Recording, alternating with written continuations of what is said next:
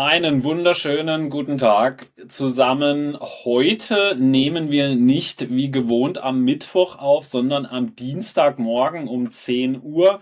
Wenn ihr die Folge zu hören bekommt, ist trotzdem schon Mittwoch. Das hat den Grund, dass ich äh, beruflich unterwegs bin, nur dass ihr wisst, dass wir diesmal einen etwas anderen Wissensstand haben und viele mit Sicherheit sich ansonsten auch fragen, warum habt ihr die LVMH und PepsiCo-Zahlen nicht mit reingenommen? Dann wisst ihr jetzt auf jeden Fall Bescheid. Aber es gibt auch trotzdem trotzdem so schon sehr viel wieder zu diskutieren und wir werden mit Sicherheit in der nächsten Folge dann auch die Zahlen uns nochmal ein Stück weit anschauen und dann natürlich auch die, wo noch am Freitag kommen. Da sind ja die ganzen Banken mit dabei, auch eine BlackRock ist mit dabei. Also Freitag geht ja so ziemlich die Earnings Season wieder los. Heute gucken wir uns unter anderem natürlich mal so ein bisschen das Thema Israel an, wo viele gefragt haben, ey, sollte man jetzt vielleicht vom Aktienmarkt sich fernhalten? Könnte das ein Black Swan werden? Wurde ich jetzt schon einige Male gefragt. Darüber wollen wir wir sprechen und natürlich auch über die neuesten Entwicklungen bei Disney und bei Tesla. Da gibt es einiges, worüber wir zu sprechen haben. Genau, aber wir beginnen am Anfang wie immer mal so mit der aktuellen Marktlage. Ja, vor allem, Michael, erzähl mal, was war denn am Freitag los? Morgens habe ich reingeschaut, habe gedacht, ja, ich muss äh, mich schon mal beim Amt anmelden. Am Mittag äh, habe ich dann schon mal so ein bisschen im Lambo-Katalog geblättert. Also, was war denn da am Freitag los bei den Indizes?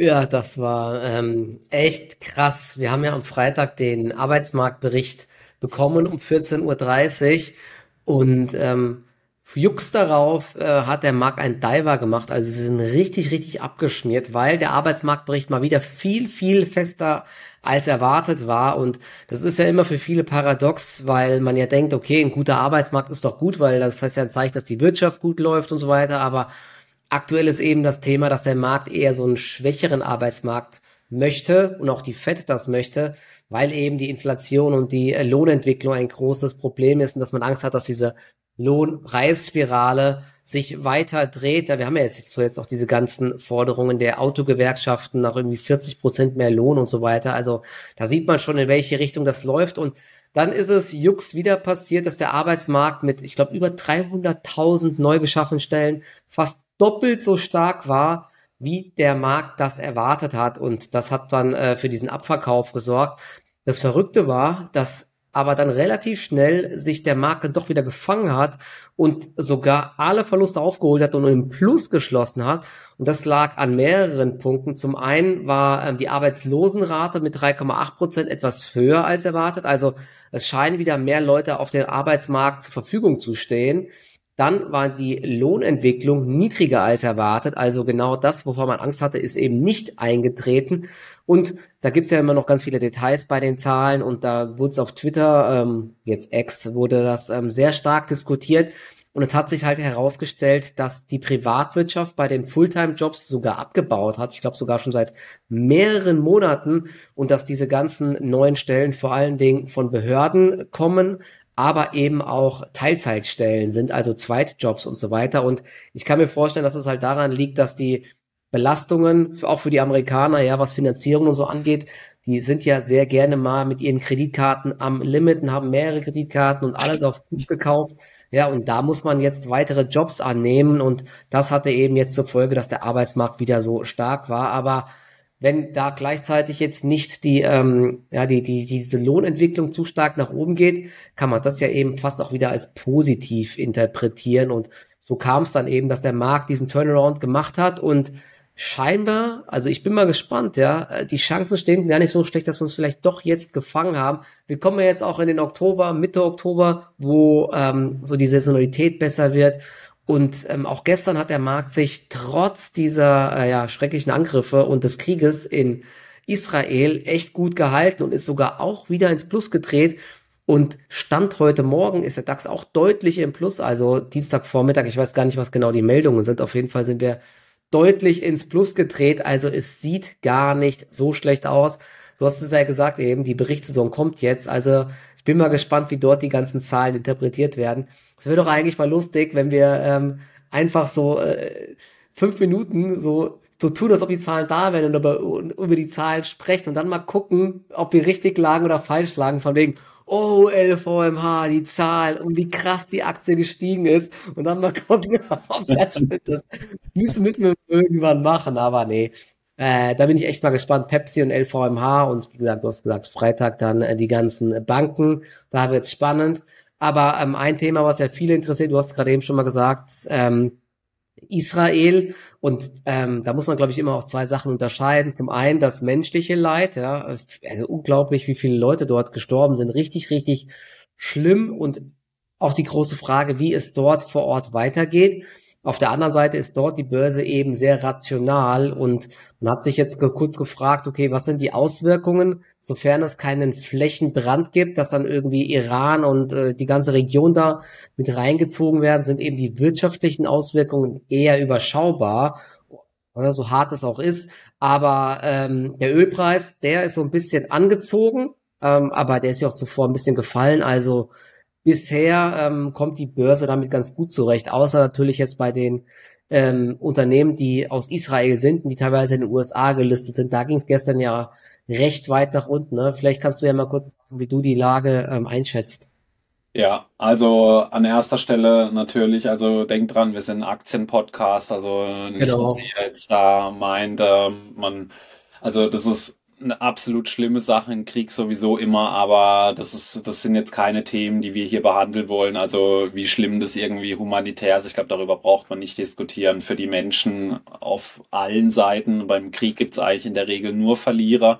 Ähm, wir wollen hier aber trotzdem eben nur rational so über die Aktienmärkte sprechen. Also das mal so äh, nur so als kleiner Reminder vorneweg. Ich selber, äh, mich wurde ja auch gefragt, könnte das jetzt so der nächste Black Swan dann wieder sein an der Börse? Also ich glaube, solange das so bleibt, wie es jetzt aktuell ist, also ohne dass sich irgendwie andere Länder noch mit einmischen, ist es, glaube ich, für die Aktienmärkte jetzt nicht problematisch. Das hätten wir auch schon gemerkt. Dann hätten wir schon wahrscheinlich zweistellige Abverkäufe auch an Indizes gehabt. Also das ist jetzt wirklich was ganz anderes. Also da braucht man nicht drüber reden, wenn China in Taiwan einmarschiert. Das ist ein ganz anderes Kaliber ja. dann in dem Fall. Man hört natürlich, dass Iran schon so ein bisschen äh, ja mit den Säbeln rasselt, aber die USA, wie man sie kennt, äh, ja, sind da natürlich dann auch gleich am Start und haben schon gesagt, sie haben Iran gewarnt, sich davor einzumischen. Das könnte so das Pulverfass dann sein, das dann noch die Märkte belasten würde. Ich hätte jetzt mit Sicherheit nicht gerne Unternehmen aus Israel im Depot, das muss ich auf jeden Fall sagen, gerade welche, die auch groß eben in Israel tätig sind. Israel ist allerdings eher so bekannt so für technologisch versierte Unternehmen. Da gibt's ja auch so hm, diese Hotspots, wo man ja sagt, das ist so das Silicon Valley äh, im Ausland oder eben in Israel.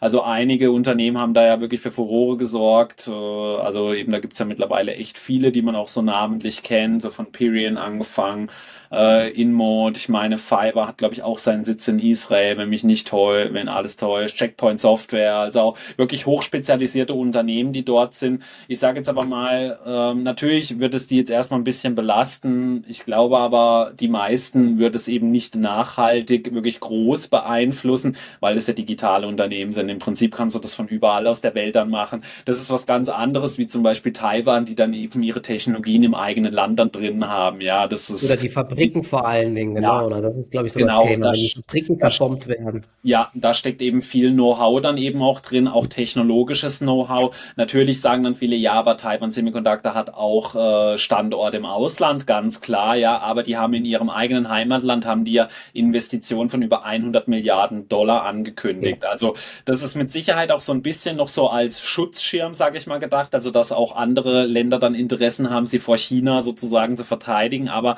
da merkt ihr schon, das ist halt was ganz anderes, wie wenn ich jetzt nur so meinen Hauptsitz sozusagen, also ja, so die Garage, wie man so schön sagt, in der man sein äh, Startup hochgezogen hat, wenn ich die mit Sitzen an in Israel habe, das ist dann jetzt natürlich nicht ganz so dramatisch, wie wenn ich meine Fabrik, die teilweise ja dreistellige Milliardenbeträge an Investitionen schon äh, genossen hat, das ist dann natürlich schon ein bisschen was anderes dann, ja. Aber ich glaube, wenn das jetzt so bleibt, also so schlimm der Krieg ist, die Aktienmärkte wird es nicht wirklich groß betreffen. Also ich glaube, die ersten Signale gehen auch so in diese Richtung dann rein. Ich wäre aber bei dem einen oder anderen Israel-Invest auf jeden Fall vorsichtig. Also wenn ich solche Unternehmen im Depot hätte, würde ich jetzt mal wirklich ganz genau schauen, hey, haben die irgendwie Standorte in Israel, also produzierende Standorte? Das könnte natürlich problematisch sein, weil bei den Kriegen, wir haben es jetzt selber mitbekommen, da muss man dann noch immer so ein bisschen auf die Energiepolitik dann schauen. Äh, Israel hat ja sogar auch angekündigt, dass sie dem Feind äh, von komplett Strom, Nahrung, Öl kappen wollen. Also das ist dann auch immer so ein bisschen so ein ja. Kampf um Ressourcen, sage ich mal. Also das ist was, was man bei seinen Unternehmen so ein bisschen äh, ins Auge fassen sollte, checken sollte. Wie gesagt, viele sagen natürlich, da gibt's jetzt gerade andere Probleme, aber äh, wir für uns, es gibt leider immer Kriege auf der Welt und das ist ein Thema, wir sind eben kein politischer Podcast, wir besprechen dann nur die Invests in der Region und ich hoffe jetzt einfach mal, dass es nicht noch schlimmer wird, weil die Meldungen, die man liest, die man hört, die sind natürlich furchtbar. Ja, auch, äh, dass da Menschen als Schutzschilde und so genommen werden mhm. und äh, als Erpressungswerkzeuge natürlich ganz schlimm dann. Ja, ich weiß ja. nicht, wie siehst du, glaubst du, dass es noch irgendwie zu einem Black Swan Event auch so kommen könnte, ohne jetzt, weil es ist ja klar, wenn sich da Iran eine Atommacht dann einmischt, äh, ist klar, dass das dann eskaliert. Aber siehst du da irgendwie noch andere ja, Möglichkeiten, wie es so dem Aktienmarkt nachhaltig schaden könnte? Ja, also ich glaube, die größte Gefahr besteht dann immer darin, wenn der Ölpreis oder die Energiepreise halt wieder durch die Decke gehen ähm, du hast gesagt, die USA haben jetzt schon wieder äh, gewarnt, ähm, aber sie haben auch gesagt, dass sie bis jetzt keine Belege gefunden haben, dass der Iran da aktiv jetzt irgendwie mitgemacht hat. Klar, irgendwie, äh, sie wissen das schon, dass der da irgendwie unterstützt und so weiter, aber er ist sich nicht so aktiv beteiligt. Also vielleicht versucht man auch von der Seite jetzt so ein bisschen ähm, zu beruhigen, aber ja, ähm, ich, es soll jetzt Bodenoffensiven geben und so weiter und so fort. Also ich bin äh, so wie es jetzt aussieht, ähm, scheint es so, dass sich äh, da jetzt nicht ein riesiger Flächenbrand erstmal ergibt, aber es kann sich natürlich von Tag zu Tag ändern. Schwer, schwer einzuschätzen, was halt äh, der Fall ist aktuell, dass die israelische Börse deutlich abgestürzt ist. Ich glaube, am Sonntag hatten, haben handeln die auch und am Montag ist sie auch nochmal abgestürzt. Das hat man jetzt ja auch gesehen bei ähm, den Unternehmen, die auch in den USA gelistet sind. Du hast ja schon ein paar au äh, aufgezählt. Unter anderem Solar Edge ist äh, auch noch mit dabei, aber die produzieren, glaube ich, hauptsächlich auch in Asien oder so und weniger in Israel direkt. Dann Monday.com, auch ein sehr, sehr spannendes Unternehmen. Ja. Die ähm, sind auch in Israel, ähm, haben sie auch ihren Hauptsitz, aber ich weiß gar nicht, ob sie, wahrscheinlich haben sie auch eine größere Niederlassung in den USA, ich weiß es aber gar nicht genau, aber du hast gesagt, ne, die sind da, glaube ich, schon eher flexibel und sitzen ja irgendwo in Tel Aviv und klar, aktuell sagen sie wahrscheinlich ihren Mitarbeitern, bleibt lieber zu Hause oder arbeitet von zu Hause aus, aber das kann man, glaube ich, alles noch handeln sozusagen. Also da sehe ich jetzt keinen schwarzen Schwan bei den Unternehmen, weil ich auch nicht damit rechne, dass irgendwie Israel ähm, die Städte jetzt irgendwie überrannt werden oder irgendwie sowas in die Richtung. Ja, also deswegen. Aber klar, man muss die ganze Sache weiter verfolgen und ich denke, eher das größere Problem für die Weltwirtschaft könnte sein, wenn es irgendwie eskaliert und dann der Ölpreis wieder durch die Decke geht. Aber zumindest Stand jetzt ähm, sieht man das Ganze noch nicht und deswegen kann ich mir auch vorstellen, dass äh, wir uns weiter ganz gut halten. Ne? Aber klar, es gibt natürlich auch immer bei solchen Geschichten Profiteure. Es war äh, krass zu sehen, es gibt ja diesen äh, Sonntagshandel, auch bei Lang und Schwarz unter ls-tc.de könnt ihr da mal reinschauen. Und dort hat man natürlich am Sonntag schon gesehen, wie die ganzen Rüstungs-, Verteidigungswerte angesprungen sind, eine Rheinmetall und Co. Und auch eine Palantir war zum Beispiel deutlich im Plus, ja, die haben wir gerade bei uns auch im Trading Depot. Ähm, und sie war dann erst sonntags im Plus und dann war sie aber montags wieder ganz normal, wie der Gesamtmarkt im Minus vorbörslich ist aber dann wieder äh, recht stark gewesen und ich glaube, hat sie am Ende vier Prozent im Plus geschlossen oder so. Also so eine Palantir, ich weiß nicht, du hast du bestimmt auch schon mal näher angeschaut, die haben ja auch ihren Bereich mit der äh, Software oder mit dieser Gotham-Plattform ja. im Bereich Verteidigung. Ja, und das könnte natürlich auch jetzt wieder so ein Bereich werden, der gefragt wird. Gleichzeitig sind sie ja auch irgendwie ganz vorne dabei im Bereich KI, sagt zumindest der CEO und werden quasi überrannt, ja, von Anfragen, ja, also ja. der Play überhaupt. Und sie ist halt auch eine Aktie, die mit am beliebtesten ist, ja, und wird immer sehr schnell gehypt. Also so eine Aktie könnte ein Profiteur sein und natürlich ähm, gestern in den USA waren es dann L3 Harris, Northrop Grumman und wie sie alle heißen. Hier in Deutschland Hensoldt, Rheinmetall. Das waren eben die Gewinner. Ne? Aber ja, in Deutschland malen die Mühlen halt sehr langsam. Ob jetzt Rheinmetall wegen diesem Konflikt da der große Profiteur ist, ja, ich weiß nicht so recht. Ne? Aber zumindest die Aktien werden wieder gespielt. Aber wie siehst du den Sektor? Ja. Äh, bei Palantir, ja, also hast du schön gesagt, äh, das Management redet immer sehr viel, aber im Zahlenwerk sieht man davon relativ wenig. Sie waren ja, ja schon damals dieser ganz große Profiteur der Ukraine-Krise. Trotzdem gehen die Umsätze immer weiter nach unten Richtung einstellig mittlerweile. Äh, die äh, Net Dollar Retention, also sprich so der Umsatz auf bestehender Fläche geht in Windeseile zurück. Also die aktuellen Kunden scheinen nicht so zu überzeugt zu sein von äh, Palantir. Äh, ganz schwierig, aber es gibt welche, bei denen man natürlich so die Annahme treffen kann, dass sie operativ äh, zu den Profiteuren gehören. Da ist auch eine Lockheed Martin zum Beispiel mit dabei, die einen Riesensatz gemacht haben, jetzt aufgrund dessen. Äh, Rheinmetall ist ohnehin schon sehr stark gelaufen. Was ich bei Rheinmetall, aber auch bei vielen anderen Rüstungsaktien als Problem sehe, denn äh, ich habe Verwandtschaft zum Beispiel, die bei Rheinmetall arbeitet. Äh, die haben mir halt auch gesagt, die sind halt komplett am Kapazität, am, äh, am am Produktionslimit. Die können gar nicht mehr machen, ja. Also die sind sowieso schon komplett ausgelastet, ja. Also klar, du kannst dann vielleicht irgendwie noch mal so ein bisschen was an der Marge machen, aber das sind Unternehmen, wenn das jetzt halt so, also mittlerweile ist ja ungefähr zumindest mal so der aktuelle Stand der Dinge klar, auch mit der Ukraine, man weiß so genau, wo es hingeht. Zusätzlich sind diese Sachen extrem zyklisch und ich finde, es gibt in der Industrie einfach deutlich spannendere Sektoren. Denn wenn man sich so den Kursverlauf von Lockheed Martin anschaut, bis zur Ukraine-Krise ist der eine absolute Katastrophe gewesen. Ja, also nur dadurch hat er sich dann mal wieder so ein bisschen gefangen. Rheinmetall ist auch relativ gut gelaufen, aber für ein deutsches Unternehmen ist Rheinmetall echt teuer bewertet. Ja, also das muss man einfach so sagen sagen, die haben einen KGV von ungefähr 22. Auch das erwartete KGV liegt aktuell bei 15 und das bei einem wirklich zyklischen Unternehmen, das auch noch in Deutschland ist. Schwierig. Wir ja. haben halt eine, die haben ja auch einen recht großen Bereich mit Automobilzulieferer. Genau, und so ja. Das ist ja kein ja. reines Rüstungsunternehmen. Ja. Und ähm, dort ja, äh, weiß man auch nicht so genau, wie es weitergeht. Ja. ja. Autosektor ist ja schwierig. Ja, die Frage ist halt natürlich, wo stehen, wo sind jetzt so die Wachstums, Wachstumstreiber, ja, weil eben wenn ich schon einen KGV von über 20 habe, Unternehmenswerte EBITDA für ein deutsches Unternehmen im zweistelligen Bereich, das sind jetzt wirklich keine Schnäppchen zum aktuellen Zeitpunkt. Also ich glaube, dass die Geschäfte jetzt die nächsten Jahre definitiv gut laufen werden bei dem Unternehmen, beziehungsweise bin mir relativ sicher, eben weil ich halt eben auch Leute kenne, die dort arbeiten, weil wir haben hier auch in der Nähe von meinem Wohnort ist eben auch ein Standort von der Rheinmetall, das ist äh, äh, mit dem Auto keine 15 Minuten, ja.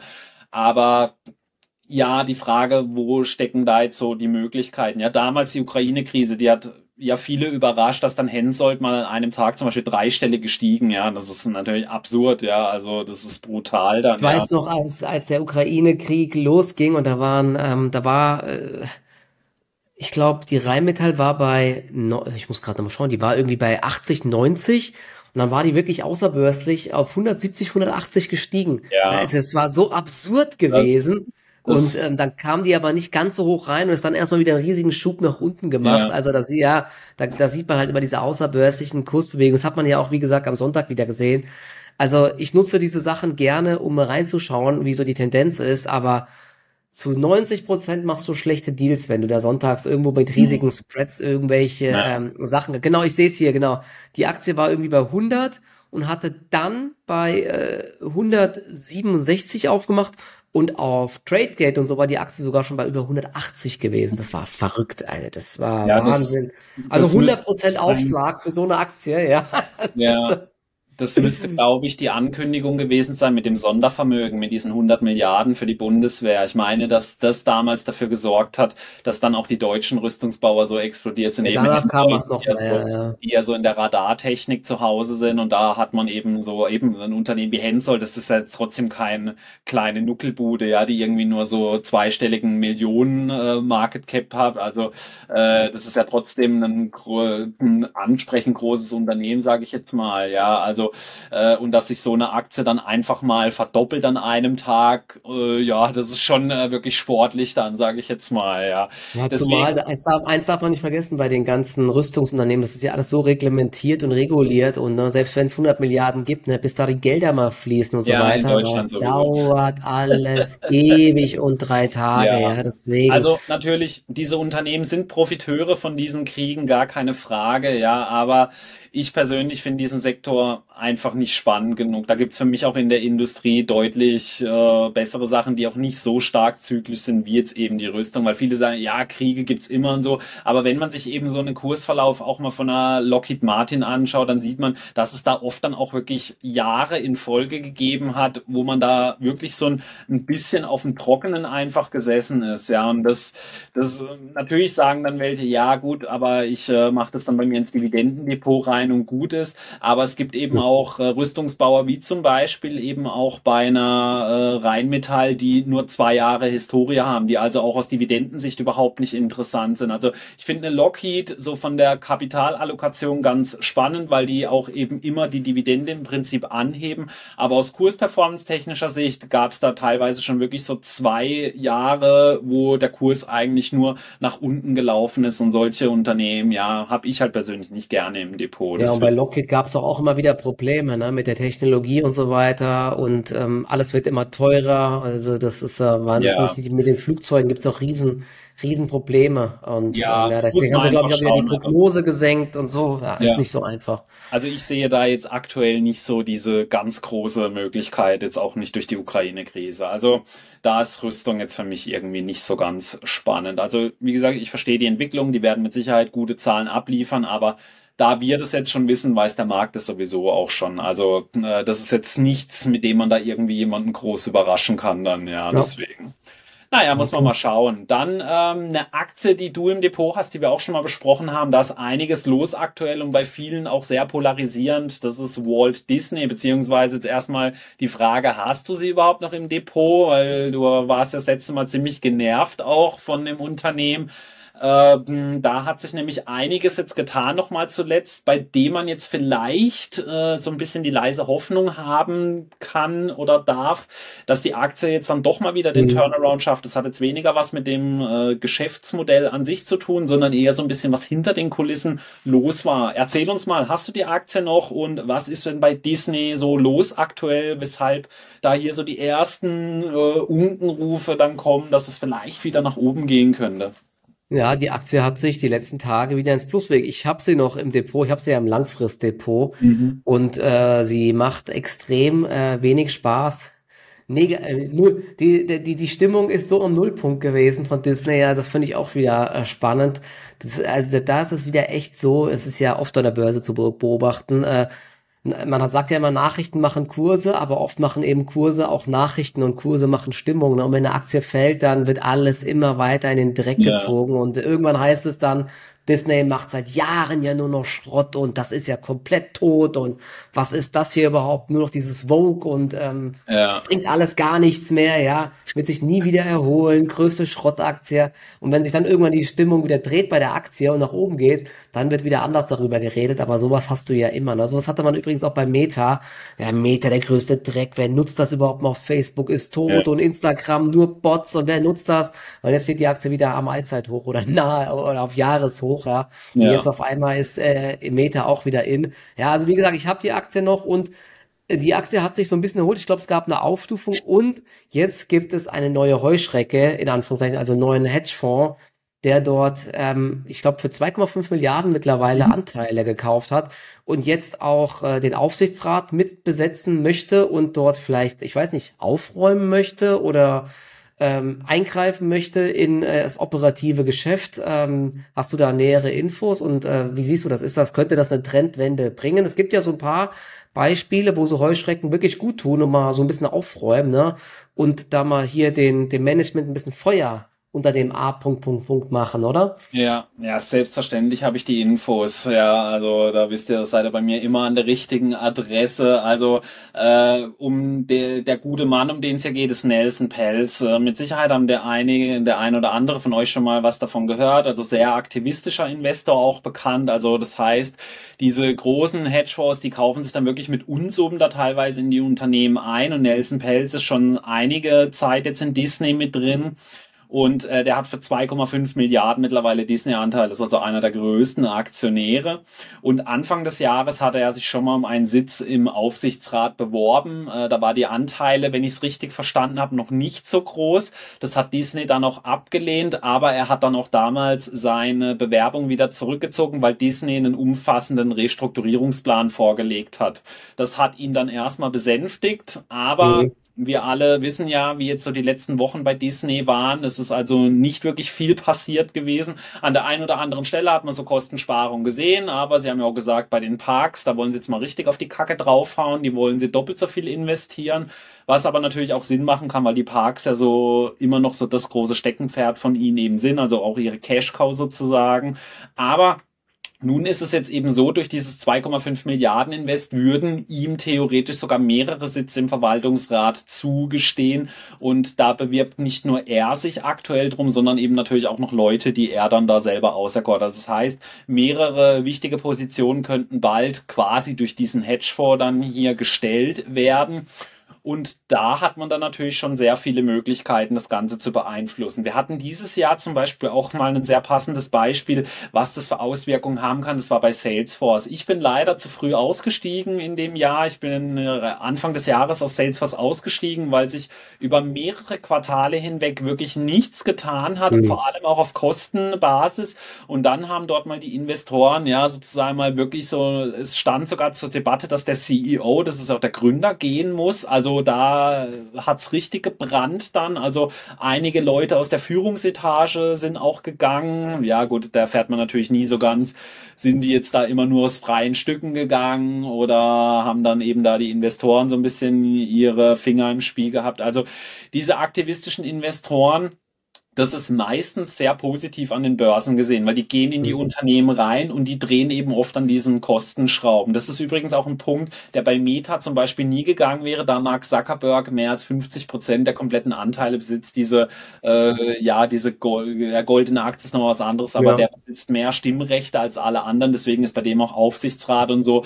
Das ist schön und gut. Die Leute können da ihre Meinung mitteilen, aber bei Meta bringt das zum Beispiel nichts. Das sorgt auch da immer für große Kritik, ja. Aber, aber er hat zumindest letztens selber dann eingesehen, hat er selbst dann echt massiv gekattert, hat ja das Jahr der Effizienz genau. ausgerufen. Also ja, er hat genau. Das, das war ja. so ein bisschen zum Besänftigen, weil wenn wir uns mal so wirklich mit den Zahlen beschäftigen, also die geben immer noch sehr viel Geld für Metaverse und so aus. Also, ja. äh, aber manchmal reicht schon. Heute, heute übrigens, ganz kurz noch Einschub, heute kamen äh, die ersten Reviews dieser Quest 3 Brille und die fallen mhm. echt gut aus. Ne? Also die sagen alle deutliche Verbesserungen, aber es fehlt noch dieses so, dieses Kick-Produkt sozusagen, wo ja. man jetzt sagt, okay, die Brille, die Hardware ist geil, aber ich brauche noch dieses, dieses, dieses äh, Ding, wieso ich es wirklich nutze, so ungefähr. Ne? Aber vielleicht kommt's ja noch. Ja gut, man muss ja auch sehen, die haben ja mit Oculus den absoluten Marktführer auch bei den Brillen übernommen damals. Also die Technologie sollte eigentlich allen anderen auch voraus sein, ja. Aber jetzt eben zu Disney dann nochmal. Also ich persönlich sehe das eigentlich auch für Disney-Aktionäre sehr positiv, weil die jetzt wirklich mal vielleicht auch mal so ein bisschen äh, ja so an der Kostenschraube bei Disney Plus drehen könnten. Wir haben es ja auch schon mal gehabt, weil als Aktionär würde ich es dann lieber sehen, dass ich den doppelten zum Beispiel Abopreis habe und dafür dann aber eben zum Beispiel 20 Prozent der Abonnenten verliert. Das ist ja, ja, mir dann im Endeffekt egal, weil am Ende des Tages zählt ja eigentlich dann nur das, was unter dem Strich dann rauskommt. Und wir haben ja gesehen, Streaming echt problematisch aktuell. Also natürlich werden sie jetzt nicht die Abopreise verdoppeln, nur weil jetzt dann Nelson Pelz dann irgendwie so ein bisschen was zu sagen hat. Aber ich glaube, ihr wisst da, äh, wovon wir sprechen. Also man sollte da auch nicht irgendwie unbedingt Preiserhöhung scheuen, äh, wenn sich das Ganze dann so ein bisschen die Waage hält. Ja, also ich persönlich sehe, dass das auf jeden Fall äh, dem Unternehmen gut tun könnte, dass da mal wirklich so jemand von außerhalb auch so ein bisschen was macht, weil man hat gemerkt, auch unter Bob Eiger, sie kommen nicht aus dem Quark dann raus, ja, also es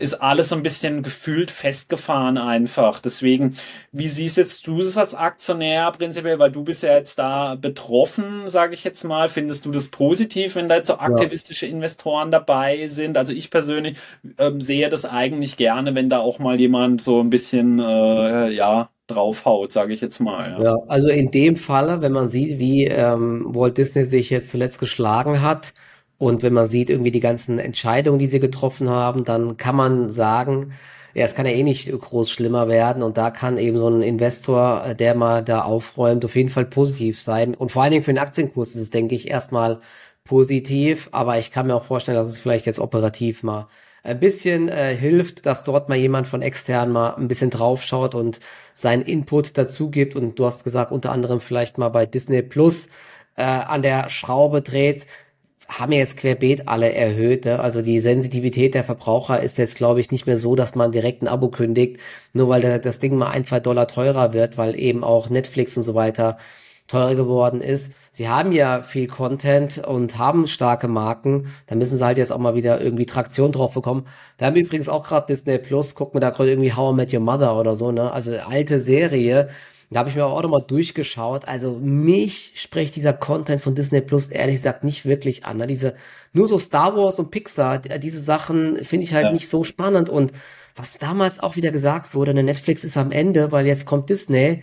Ja, wo? Ne? Also Netflix haut viel mehr Serien raus und hat eben nicht nur diese zwei, drei äh, Brands, sondern haut halt immer wieder auch komplett neue Sachen einfach raus an Serien und sind da viel breiter aufgestellt. Trotzdem, Disney wird sein Publikum haben ja. und man muss eben langsam da auch auf die Profitabilität schauen. Die Aktienkurse übrigens, wir waren sogar unter 80 Dollar äh, zeitweise bei unter 79 Dollar und sind jetzt die letzten drei Tage ordentlich angestiegen. Heute bei im Bereich 85 Dollar wieder.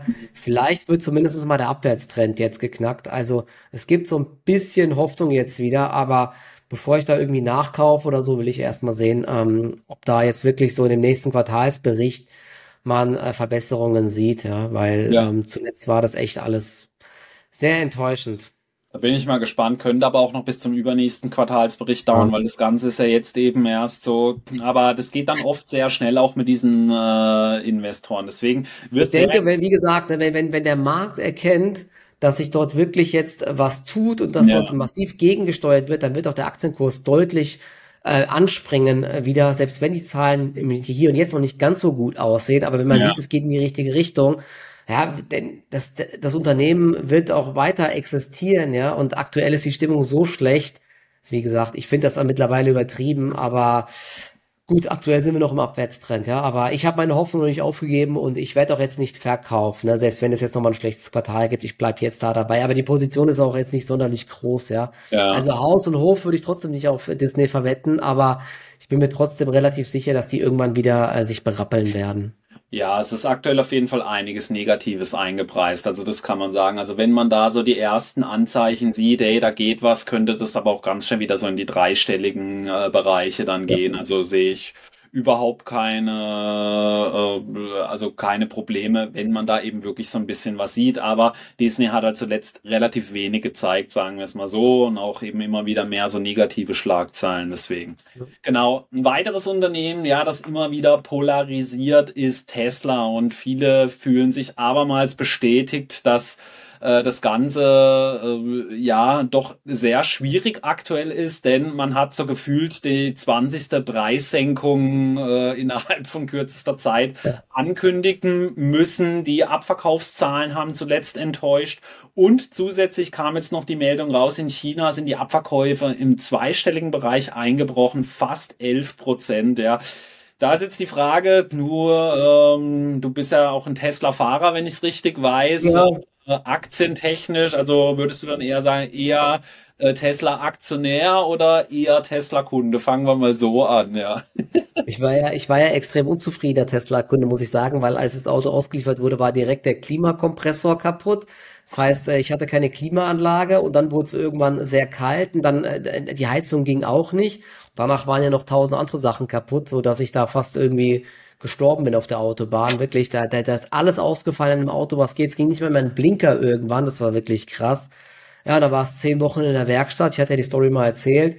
Und dann kam es irgendwann wieder. Ich weiß gar nicht, was sie alles neu gemacht haben, aber jetzt fährt's auf jeden Fall, das Auto. Ein paar Sachen nerven immer noch. Das ist übrigens auch echt so ein Thema, was ich immer wieder lese. Das versteht keiner und alle Kunden regen sich auf.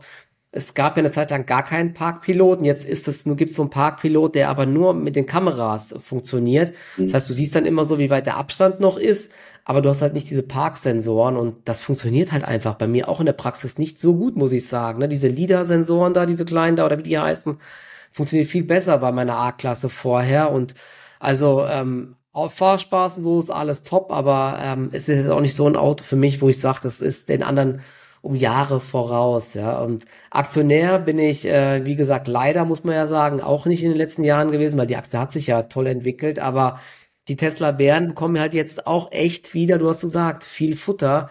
Denn die Bäume wachsen nicht in den Himmel. Ich hatte das, glaube ich, bei mir auch schon sehr häufig gesagt, dass es wahrscheinlich im zweiten Halbjahr für alle Hersteller sehr, sehr schwierig wird, weil dieser hohe Auftragsbestand ähm, bröckelt dann ähm, ja, gibt's viel Gegenwind einfach von der, von, von der Konsumseite her. Und wahrscheinlich müssen die Unternehmen dann doch wieder auf Preissenkungen abzielen. Und das siehst du jetzt halt wirklich extremst bei Tesla. Und also wie das die Margen mittlerweile jetzt beeinflussen sollte, das kannst du ja auch nicht durch irgendwelche Preissenkungen oder Produ Produktionsverbesserungen mehr rausholen, meiner Meinung nach. Deswegen mich erstaunt, dass die Aktie sich immer noch ähm, so gut hält. Unterm Strich auch gestern wieder. Sie war erst schwach und hat sich dann wieder erholt, obwohl ja wieder eher ernüchternde Zahlen aus ähm, China kamen. Da gibt es so viele starke Wettbewerber auch. Also das ist schon echt krass. Es gab übrigens ja auch Meldungen hier mit äh, irgendwelchen Problem wieder in Grünheide mit irgendwelchen Sicherheitsmaßnahmen äh, oder dass es da Arbeitsunfälle gab und so, aber inwiefern da was dran ist, weiß ich nicht. Ich glaube, man kann äh, Tesla, wie gesagt, da scheiden sich die Geister. Ich bin weder ein Shorty in der Aktie, noch bin ich übertriebener Longi, der alles immer sich schön rechnet. Als Shorty sagst du natürlich, ja, die Margen sind so schlecht, ähm, das wird eine schlechte Quartalzahlen. Wenn du es positiv siehst, sagst du, ja, Elon Musk macht das doch alles extra, ähm, die Margen sind egal, wir verdienen irgendwann später das Geld mit irgendwelchen Abos für Full Self-Driving, wenn es dann mal wirklich irgendwann kommt, ja, bin ich mal gespannt. Aber ähm, was man ja sagen muss, Tesla hat schon noch jetzt ein paar äh, Sachen im Köcher, unter anderem das Update fürs Model 3 kommt ja und das kam auch echt sehr gut an. Fand ich auch echt cool, diese äh, Verbesserungen. Und der Cybertruck kommt, dort ähm, gibt es glaube ich, sogar einen eigenen Account auf X, da gibt's jetzt immer mehr Bilder, wie der schon äh, getestet wird und gefahren wird. Wenn der natürlich einschlagen sollte, dann ähm, ja, könnte die Tesla-Aktie auch nochmal abheben, aber kurzfristig vielleicht doch eher mehr Gegenwind. Oder wie siehst du's? Ja, also die Nachrichten an sich mit Sicherheit schwierig. Ich habe aber schon ja vor einigen Quartalen halt auch einfach gewarnt, weil viele ja immer gerne, also eben vor allem so die Tesla Longies, also ich selber bin auch weder Long noch Short. Ich habe Anfang des Jahres gesagt, wenn man sich für Tesla-Aktien interessiert, wäre jetzt ein guter Einstiegspunkt im Januar, als sie wirklich so auf dem Tiefpunkt waren, so ja. äh, nahe der 100, 100er Grenze. Aber was ich eben auch gesagt habe, so diesen Ruf des profitabelsten Autobauers der Welt, den, äh, den können sie jetzt erstmal wieder so ein bisschen beiseite schieben, denn jetzt ist man mehr so in der Realität angekommen. Das liegt ja. natürlich auch daran, dass jetzt die Auslieferungszahlen mittlerweile in Regionen dann hochgegangen sind, in denen es dann auch immer schwieriger wird, die Margen zu halten. Weil wenn man sich jetzt so überlegt, im letzten, im Q2, haben wir hier von Abverkaufszahlen gesprochen, also so, ja, fast eine halbe Million, also 466.000, wenn ich es jetzt hier gerade richtig sehe, vor einem Jahr, da hatten wir noch von 250.000 gesprochen. Man muss sich natürlich vorstellen, es ist ja viel einfacher, deine Marge zu halten, wenn die Nachfrage quasi das Angebot sehr stark übersteigt. Ja. Aber je mehr sich das dann annähert oder vielleicht sogar in die andere Richtung geht, desto schwieriger wird es dann eben auch für die Marge, ja. die Preise zu halten. Jetzt haben wir noch die makroökonomischen Umstände aktuell, also alles keine positiven äh, Entwicklungen aktuell für Tesla. Also ich könnte mir gut vorstellen, dass die Gross Margin, also letztes Mal waren wir schon bei 18,2 Punkte. Ich kann mir nicht vorstellen, dass sie die halten können. Also ich gehe davon aus, dass die Marge nochmal nach unten gehen wird, weil ja eben erneute Preissenkungen wieder der Fall waren. Und man sieht einfach, es ist nicht so das ideale Umfeld jetzt aktuell. Also eben von diesen utopischen Vorstellungen von vor zwei Jahren, dass man bis 2025 jährlich um 50 Prozent wächst. Ja. Da hat man jetzt schon Abstand davon genommen, ja. Ähm, ja.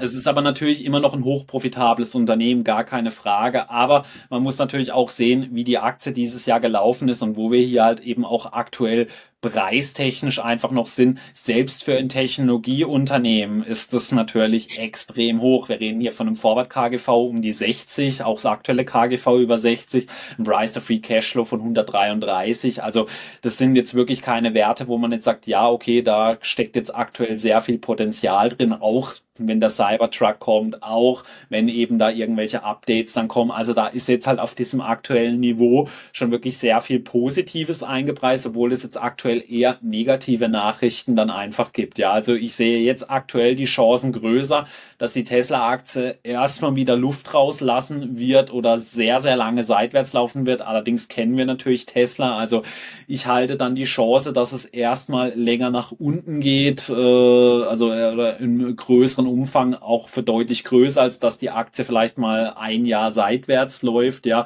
denkt aber dran, das ist alles, was wir hier machen, keine Anlageberatung, keine Kaufempfehlung, Verkaufempfehlung oder Short-Empfehlung. Äh, ich habe auch gesagt, solche Hype-Aktien mit Tesla würde ich persönlich nie shorten. Da kann auf einmal sein, dass Elon Musk äh, ankündigt, dass er jetzt eine Rakete mit vier Rädern äh, rausbringt, dann steigt der Aktienkurs wieder in. Sollte der äh, sogar bei, bei, bei diesem Tesla Roadster soll es doch so einen Raketenantrieb sogar geben, um das zu Ja, der ist krass, ja, den, den habe ich auch vorgestellt. Das ist Wahnsinn, ja. Also irgendwie 0 auf 100, ich glaube in zwei Sekunden oder so. Das sind absurde Zahlen da teilweise, ja. Also es ist cool, was Tesla gemacht hat. Auch eben, ich habe mich sehr äh, ausgiebig mit dem Geschäftsmodell auseinandergesetzt, auch mit diesen Gigapressen, die da für immer bessere Margen sorgen sollen. Man sieht aber eben, aktuell ist es jetzt halt so, weil du kannst nicht nur durch deine Marge wachsen, sondern bei Tesla eben auch durch Abverkaufszahlen. Und da gibt es gerade eben sehr viel Gegenwind, weil sie jetzt halt auch wirklich schon auf einem sehr hohen Niveau sind. Also ja. wir reden jetzt nicht mehr von ein paar zehntausend Autos, die da pro Quartal verkauft werden, sondern wir sind jetzt dann halt irgendwie bei einer halben Million dann mal demnächst, ja. Und das ist halt eben dann doch schon wirklich ganz anderes Niveau dann auch, was dann eben zukünftiges Wachstum dann angeht. Deswegen aktuell sehe ich Tesla als problematisch an. Ich persönlich würde hier aktuell nicht einsteigen. Da ist für mich viel zu viel mit eingepreist, was aktuell noch nicht gegeben ist. Aber wenn die Aktie mal wieder eine deutliche Korrektur hat, was sie ja in den letzten Jahren auch öfters mal hatte, ähm, kann das natürlich trotzdem immer mal interessant sein, aber da müsste schon wirklich einiges von dieser Fantasie dann wieder rausgenommen werden. Ja, also das wäre so mein persönliches Fazit. Und ich glaube, die Zahlen, man weiß ja bei Tesla immer schon so im Vorfeld, was kommt. Also auch diese, die jetzt nächste Woche kommen, die werden die Leute also nicht irgendwie vom Stuhl pusten, ja, weil man hat ja. gehört, es ja, bei, der, bei der Bewertung, bei der Bewertung brauchst du halt immer, die werden jetzt die Zahlen liefern und dann werden sie wahrscheinlich trotzdem wieder irgendwelche optimistischen Sachen sagen fürs nächste Quartal, um eben weiterhin diese hohe Bewertung zu rechtfertigen. Das gelingt ihnen ja schon die ganze Zeit und selbst wenn es mal so Dellen gibt, wie im jetzigen abgelaufenen Quartal, wo ja auch, glaube ich, die Ab Absatzzahlen und Produktionszahlen waren ja auch deutlich unter den Erwartungen. Selbst da hat sich die Aktie jetzt echt, die hatte minus fünf Prozent gemacht und dann die Verluste wieder aufgeholt, ja, weil man den Markt irgendwie wieder recht schlau darauf vorbereitet hat, indem man gesagt hat, ja, es liegt, äh, äh wir, wir werden im Sommer ein bisschen weniger produzieren, weil daher die Produktion wird umgestellt und so weiter. Sie schieben das halt immer so hin, dass man ja eigentlich alles verkaufen könnte, was man wollte, aber jetzt in dem Fall wurde irgendwas optimiert und so weiter. Aber ich denke, für einen weiteren riesigen Kursschub brauchst du halt echt einen neuen, einen neuen Trigger. Sei es jetzt dieses neue Auto, was wirklich gut einschlägt. Das ist, da, da scheiden sich ja auch die Geister. Ne? Hast du das mal gesehen bei diesem Cybertruck? Da, da war, ist ja wohl selbst den Tesla-Mitarbeitern hier aus der Designerplanet die Kinnlade runtergefallen, als sie das erste Ding gesehen haben und haben gesagt, ey, das können wir so nicht machen. Aber Elon Musk hat's halt durchgedrückt sozusagen, ja. ja. Und wie das dann jetzt wirklich ankommt, ähm, wenn der dann auf den Straßen fährt, ja, das äh, weiß ich auch nicht so recht. Ne? Das irgendwie denkt man, okay, das Ding sieht krass aus, aber irgendwie, wenn man sich genau anschaut, denke ich mir, was ist das? Ja, was soll das? Und in Europa wird das, glaube ich, keine Rolle spielen, das Teil, aber gut, vielleicht stehen die Amis drauf. Ja, ich, ich bin echt mal gespannt. Ein Vorteil ist natürlich noch dieser ganze Bereich mit dem Ladenetzwerk. Das haben sie auch echt gut gemacht, muss man sagen, wo jetzt alle sich abhängig von gemacht haben. Ähm, das äh, könnte auch eine Cash-Cow werden.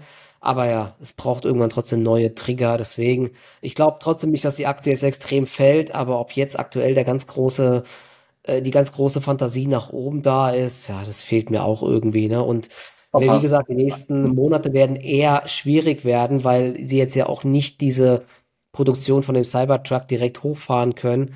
Das Model 3 kommt ja noch, wie gesagt, mit dem Update, aber ja, Model Y hat, glaube ich, nur so ein ganz kleines Upgrade bekommen in China. Eigentlich ist das Model Y ja mittlerweile so der Kassenschlager. Ja, aber wie gesagt, der Tesla ist sehr emotional.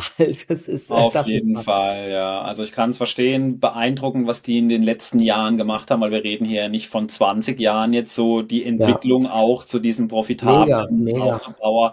sondern äh, die waren 2019, 20 noch ein Insolvenzkandidat gefühlt und äh, irgendwie zwei Jahre später der profitabelste Autobauer. Also in der Größenordnung, wenn man da mal sowas wie Ferrari oder so außen vor lässt, dann ja die ja. gefühlt pro Jahr nur fünf Autos Autos produzieren. Ja, das ist natürlich doch nochmal ein bisschen was anderes dann. Da hatte Tesla ja schon sehr schnell andere Stückzahlen dann. Deswegen ja. beeindruckend, auch was in Zukunft da noch kommen könnte. Aber aktuell, äh, ja, sage ich jetzt auch, ich glaube nicht, dass man jetzt aktuell viel verpasst, wenn man sie jetzt aktuell nicht im Depot hat. Ich glaube, das trifft es eigentlich so ganz gut. Genau. genau.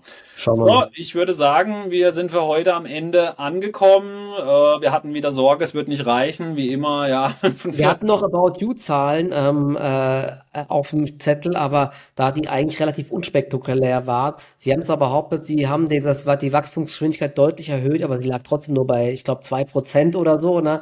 bereinigte EBITDA-Marge war negativ. Also es ist weiter extrem schwierig. Und jetzt mit Temu und Shein, die äh, den Markt aufrollen, wird es eben auch nicht einfacher.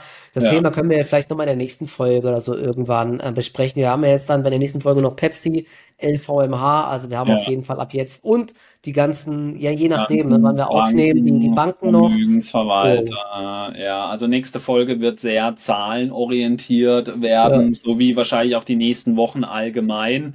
Könnt ihr euch äh, freuen. Ja, dann ab nächste Woche geht's ja dann richtig los. Tesla, ja. ASML, Procter, Johnson Johnson, alles mit dabei, was Rang und Namen hat, werden wir auf jeden ja. Fall für euch mit anschauen. Und dann wünschen wir euch auf jeden Fall eine schöne Woche. Wir kommen am Samstag dann wieder mit den versprochenen Zahlen und äh, schauen dann mal, was wir dann so äh, zu besprechen haben. Deswegen macht's gut. Ciao, ciao. Bis dann. Macht's gut. Ciao.